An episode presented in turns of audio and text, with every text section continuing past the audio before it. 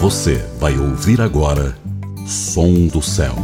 Texto e narração do pastor Wilson Juarez. Obedecer mais para sofrer menos. Jeremias 31:3 Com amor eterno eu te amei. Por isso, com benignidade eu te atraí.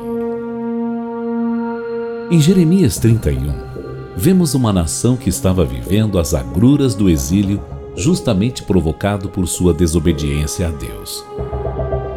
O contexto todo deste capítulo reafirma as promessas do Senhor de restauração após 70 anos de exílio. Aquela gente havia sido obrigada a abandonar suas terras para morar forçosamente em outro lugar.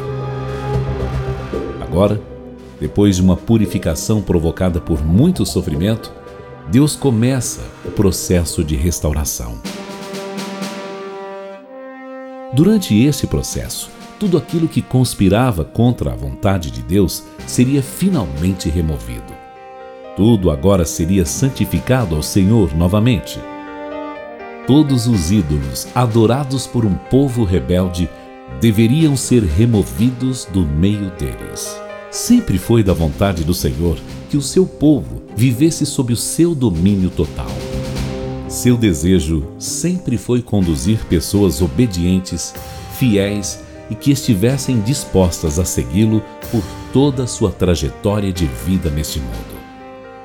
O amor do Senhor é eterno e, com sua bondade, atraiu a todos para si. O problema maior daquele tempo e também nos dias atuais está justamente em tentar viver a vida confiando em sua própria capacidade e deixando o Deus Criador de lado.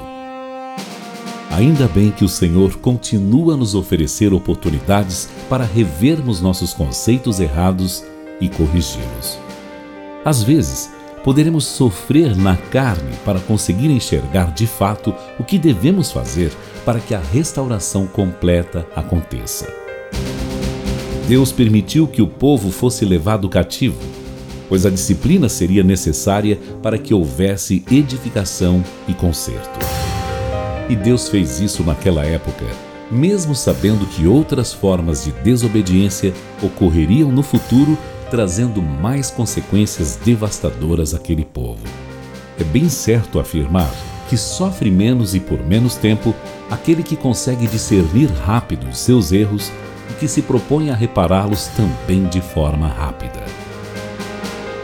Enquanto que a misericórdia divina nos atrai para junto dele, a sua justiça vai punir a todos os que dele se distanciarem.